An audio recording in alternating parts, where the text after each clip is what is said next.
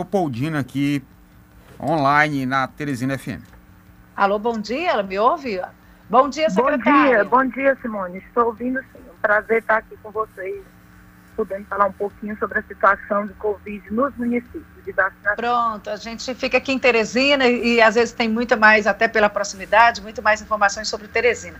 Mas conte-nos quais são as aflições, os problemas e, e, se for coisa boa também conte também, a gente gosta de saber de coisa boa. Como é que está a situação dos municípios nesse momento de pandemia com tantos, é, tantos pacientes precisando de um atendimento rápido, urgente e, e eficaz? Certo. Na verdade, é, essa última semana foi mais tranquilo, reduzimos os casos de Covid, mas em compensação aumentou o número de óbitos no Piauí, né? Ontem nós tivemos o recorde de 57 óbitos no Piauí, que nos preocupa muito, mas assim, até 10 dias atrás a situação dos municípios ainda estava mais grave porque faltou oxigênio. A gente não escuta muito falar que faltou oxigênio, mas algumas empresas que não são a White Martins, pequenos fornecedores que fornecem para alguns municípios, estavam com dificuldade de abastecer alguns municípios do Piauí. É, eu vivi essa dificuldade, Miguel Alves, a empresa que nos fornecia não conseguia oxigênio para estar tá atendendo toda a nossa demanda. Eu tive que ampliar o número de leitos clínicos dentro do município, muito mais por precaução, é, nós tínhamos nove leis, achei que era importante criar mais para a gente evitar que acontecesse alguma, algum crescimento mais significativo e a gente não tivesse leite suficiente, já que não tinha vaga em Teresina para leito de UTI. Então eu tinha que é, ficar com esses pacientes de Miguel Alves mais tempo, aguardando vaga em Teresina. E para aumentar o número de leitos, não é só aumentar o número de leitos, aumenta o número de insumos, aumenta a quantidade de profissional é, e de oxigênio. E aí chegou o problema porque a gente não tinha o cilindro vazio para comprar no Piauí. A gente precisava pelo menos do vasilhame para ampliar o número de leitos. E para isso nós tivemos que contar com o apoio do governo do estado, contar com o apoio do Hospital de Esperantina, do Hospital de Luzilândia, e acolher a demanda do município e nos apoiar naqueles dois finais de semana que antecederam a Semana Santa. E essa o que, que os fornecedores que falam, retrato... secretário? O que é que eles alegam? Os fornecedores dizem o quê? Porque o preço está lá em cima. A gente sabe que o produto está é, tá bastante procurado certeza, o preço mas é subiu. Porque o fornecedor, Simone, ele compra em Fortaleza. Não há uma distribuição aqui no Piauí. Então, eles têm que ir abastecer em Fortaleza para trazer para o Piauí. Só que durante esse período, é, não tinha, às vezes faltava oxigênio dentro do estado. Por quê? Porque o, o, caminhão ia, ficava dois dias na fila de espera lá em, em Fortaleza, e enquanto isso a gente ficava aqui no Piauí, ansioso, aguardando pela chegada desse oxigênio. É, Leopoldina, bom dia, Luciano Coelho. É, bom cê, dia, Luciano. Você está relatando uma situação, você está em Miguel Alves, não é isso? Sim, estou em Miguel Alves há três é, meses. Então você está tá relatando uma situação do interior que está tendo problema, tanto de insumo profissional, medicamento, oxigênio. E aí eu pergunto a você, nessa situação, a realidade de hoje, o que vocês têm é suficiente para trabalhar durante quanto tempo para atender os pacientes que vocês têm internados hoje?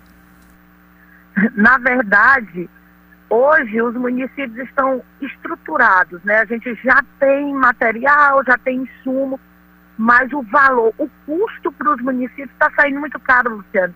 O preço de uma luva, uma caixa de luva, que há um ano atrás, um ano e, e dois meses atrás era 14 reais, hoje nós estamos pagando 90 reais uma caixa de luva.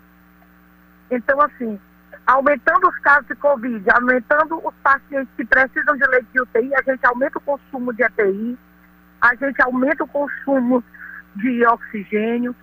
Os profissionais já estão cansados. Na verdade, a, a, verdade é essa, que nós estamos com um ano nos dedicando, um ano sem tirar férias, todo mundo trabalhando e esperando reduzir os casos de Covid. Mas para reduzir, a população também tem que assumir o compromisso com a gente de que tem que usar máscara, que tem que evitar aglomerado, porque a situação é séria e a gente não pode ficar esperando o leito de UTI, não. a gente tem que fazer de tudo é para não necessitar do leito de UTI. E não ficar aguardando adoecer para ter um leito de UTI e criticando os governos. Leopoldina, não, todo mundo tem que fazer seu papel. Existe algum plano de contingência nessa situação extrema que você está relatando, inclusive já da preocupação com a situação de pessoal? Tem um plano para ser executado quando chegar no limite do limite? Porque no limite nós já estamos, né? É, na verdade, o que nós estamos fazendo é tentando fracionar. É, tem um decreto, nós não estamos dando férias para profissionais nesse momento, evitando dar férias mas aí fica a critério de cada gestor e fazendo as adequações para também deixar os profissionais é, saírem pelo menos 10 dias de férias para evitar o estresse máximo. Porque está todo mundo mesmo cansado. O Conselho Regional de Enfermagem já tentou várias vezes o diálogo com os órgãos, mas é com a CESAP, com algumas prefeituras, solicitando que eles é, deem férias para os profissionais. Mas, infelizmente, nesse momento, nós temos que estar com o maior número de profissionais envolvidos nas ações, fazendo vacinação e atendendo a população. Então, Secretário. é essa a situação do Estado de Piauí. Secretária, você falou aí de um ponto que seria minha pergunta sobre vacinação. Nós temos aí, como é que está o calendário de vocês, como é que está a sequência de vacinação e essa logística de vacinação? As vacinas chegam, a Secretaria Estadual recebe e a gente tem visto que tem sido muito ágil esse processo de distribuição. Como é que está sendo a vacina aí, ó? Em cada município, a, a vacina para a Covid e agora essa vacina que vai iniciar, que é a campanha da vacina contra a gripe. Mais uma frente de trabalho para esses profissionais. Pois é, nós estamos agora tentando priorizar a vacina do Covid ainda e vamos iniciar a vacina. Hoje nós vamos fazer uma reunião com a CESAP, com o Ministério da Saúde, para a gente definir como é que nós vamos trabalhar a vacina do H1N1. Porque, na verdade, a prioridade hoje ainda é o Covid nós vamos continuar intensificando as ações de vacinação do Covid. Vocês estão vacinando qual, qual faixa etária aí na sua cidade? Miguel Alves, né? Eu estou vacinando a faixa etária de 68 a 69 anos. Que é a faixa etária aqui de, de do, do, Piauí. Todos estão, o, o Busca Ativa precisa verdade, ser, ser, acionada, todo mundo está participando, a, a população comparece? Na verdade, Simone, nós estamos, nós estamos fazendo, nem todos os municípios estão fazendo igual, porque o que aconteceu foi que a estimativa do Ministério, em alguns municípios do Piauí, não é a real necessidade do município de vacina. A estimativa foi baseada no censo de 2010 e vários municípios do Piauí, mais de 40 municípios do Piauí, não receberam vacina suficiente para o público de 90 e 80 anos. Então tem gente então, sem vacina por conta de falta de vacina, essa matemática do, do Ministério não está fechando com a população real. Não está fechando. O município de Capitão Gervásio Oliveira mesmo, ontem a prefeita Gabriela me ligou muito apreensivo porque disse que os municípios já estão na faixa etária de 65 anos e ela não. Querem me entender. E aí eu tive que explicar para ela, prefeita, na verdade o que aconteceu foi que faltou vacina para vocês na faixa etária de 80 anos e as vacinas que chegaram para o público de 68, 69, é, o secretário achou que era conveniente vacinar primeiro os idosos acima de 80 e foi uma orientação nossa enquanto COVEN que a gente não deve reduzir os grupos prioritários enquanto a gente não fechar os idosos de 90, 80, 75 anos. Aí sim, com as doses que vão chegando, nós vamos cobrindo o público de 69, 68 e baixando o grupo etário. De acordo com Agora, o secretária, essa é uma fala muito importante, essa é uma fala muito preocupante. Então, Quantos municípios e como é que está essa situação? Não é só nessa cidade que o senhor citou, outras cidades também estão nessa mesma situação. Falta vacina para a população, não está chegando vacina na quantidade ideal. Como é que é essa situação agora em todo o Piauí? E se isso vocês já relataram para a Secretaria de Saúde ou até mesmo para o Ministério? Hoje a senhora fala nessa reunião aqui junto com o Ministério da Saúde. Isso já foi levado até eles? Já, na verdade, nós já levamos até a CESAP essa solicitação. municípios estão mandando para a CESAP é, a relação nominal com data de nascimento, CPS e uma aprovação do Conselho Municipal de Saúde, é, solicitando aquelas doses de vacina para aquele público que não vacinou ainda.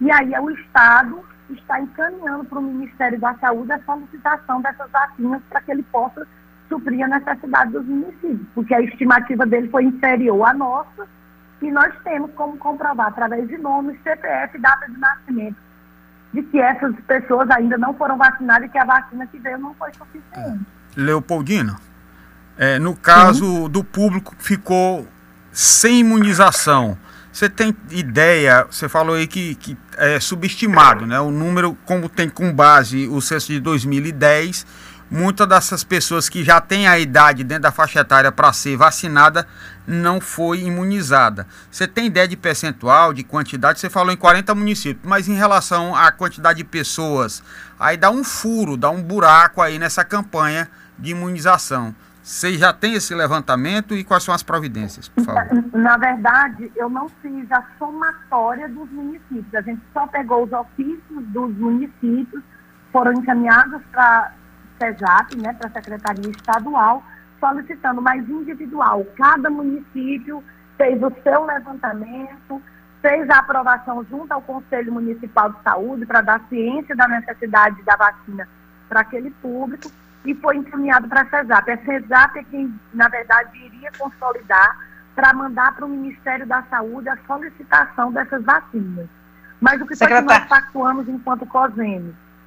É, exatamente como conselho. Aí já na, na, condição de conselho, que agregam todas as secretarias municipais, a senhora disse que não tem número quantitativo de pessoas, mas teria número de municípios que estão com esse problema de falta de vacina? Sim, temos sim, temos sim. São 40, foram 42 municípios que tiveram esse problema. 42 Aqui municípios, a gente vai tentar checar então com a Secretaria de Saúde. E qual a faixa etária mais prejudicada que ficou fora da vacinação, Leopoldina? Na verdade, é, nós, desde a, da, do primeiro grupo prioritário de profissionais de saúde, nós já sentimos esse déficit. O município de Demerval Lobão, por exemplo, Faltou vacina ainda, ainda tem profissionais sem vacinar por falta de vacina, mas o Ministério ainda está devendo 3% da vacina dos profissionais, né? Ele não repassou 100% das vacinas dos profissionais. Além disso, faixa etária de 80 anos foi quando a gente sentiu o maior impacto de que a vacina não iria atender a demanda dos municípios. Existe um estoque de vacina aguardando segunda dose ou ah, estão liberando tudo para a primeira dose, aguardando nova remessa para a segunda? Na verdade, até a sétima etapa, né, a sétima encaminhamento do Ministério da Saúde, a gente estava guardando a segunda dose. Mas nós pactuamos, o CONASEM pactuou com o Ministério e com a CONAS, que é o Conselho de Secretários Estaduais, que a partir do oitavo lote nós não iríamos mais guardar a segunda dose. Nós estamos no Piauí agora fazendo a segunda dose das primeiras doses que nós recebemos, dos idosos acima de 90, de 80 anos. E aí é justamente por isso que nós não vamos vaciná-los de H1N1 agora, porque nós estamos fazendo a segunda dose e eles só podem tomar H1N1 14 dias após tomarem a vacina do Covid. Então, nós estamos priorizando a segunda dose. Inclusive, eu queria fazer um apelo à população, aos familiares desses idosos, que desloquem esses idosos às unidades básicas de saúde dos municípios para estar tá fazendo essa vacina. Porque nós, enquanto municípios, além de Covid, nós temos as primeiras doses, ainda que nós temos que aplicar dos outros grupos, nós temos H1N1 e as outras doenças que a gente também tem que dar assistência. Primeira dose a gente fez praticamente a domicílio, que a gente está pedindo que a população que pudesse deslocar a unidade básica de saúde faça isso para facilitar o trabalho dos municípios. Secretária. A H1N1 também vai ser por faixa etária? Tem prioridades, é, é, Leopoldina? É, Qual a idade? Ela já é por faixa etária, são crianças, gestantes, puérperas e idosos acima de 60 anos. Como nós estamos vacinando os idosos de Covid, nós vamos priorizar nesse momento gestantes, puérperas e crianças. Secretária, é, a senhora disse que para a população a estimativa, a, o que embasou a remessa do Ministério da Saúde foi o censo de 2010. O que, que norteou o envio para profissionais da área de saúde? Qual foi o dado que norteou o Ministério da Saúde para enviar para esses profissionais? Na verdade, ele fez também por uma estimativa do IBGE. E aí nós sabemos o que foi a estimativa do IBGE no ano de, o censo do IBGE no ano de 2010, e nós tivemos muitos prefeitos que reclamaram de que o, o, o censo não condiz com a realidade do município. Nós temos o município de Bom Jesus. Eu vou dar o exemplo. O Bom Jesus, o Ministério da Saúde diz que tem 24, ou o IBGE diz que Bom Jesus tem 24 mil pessoas. No levantamento do Ministério da Saúde, no sistema do próprio Ministério da Saúde, Bom Jesus tem 26 mil habitantes. 2 mil a mais do que o censo.